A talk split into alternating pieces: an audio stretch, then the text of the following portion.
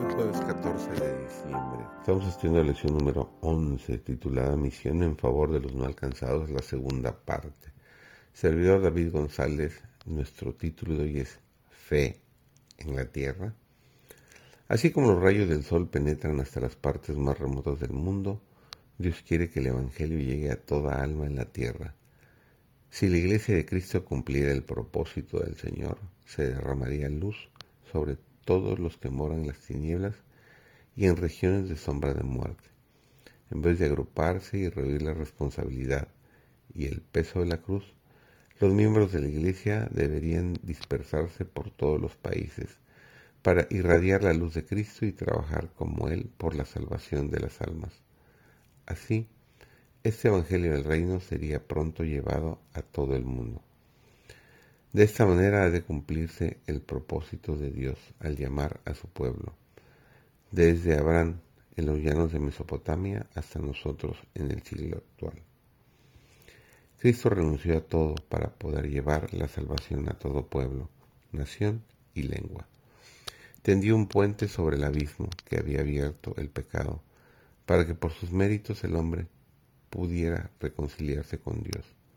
¿Por qué no hay un ejército de obreros alistados bajo el estandarte, ensangrentado del príncipe Manuel, listos para salir a traer almas de las tinieblas a la luz? ¿Por qué no enseñarnos a los que perecen a creer en Cristo como su Salvador personal? Ayudarlos a ver a Cristo mediante la fe y a lavarse en la fuente que ha sido abierta para limpiar los pecados del mundo? Debemos enseñarles cómo despojarse de sus viejas vestiduras de carácter, manchadas por el pecado, y cómo revestirse de la justicia de Cristo. Debemos plantar en sus mentes entenebrecidas los pensamientos elevadores y ennoblecedores de los temas celestiales. Debemos conducir a los contaminados a una vida pura y santa mediante la fe, la simpatía y el ejemplo semejantes a los de Cristo. Debemos vivir una vida tal ante ellos que discierna la diferencia entre el error y el vicio, y la pureza, la rectitud y la santidad. En las ciudades populosas hay ciertas clases sociales que no es posible alcanzar por medio de reuniones públicas.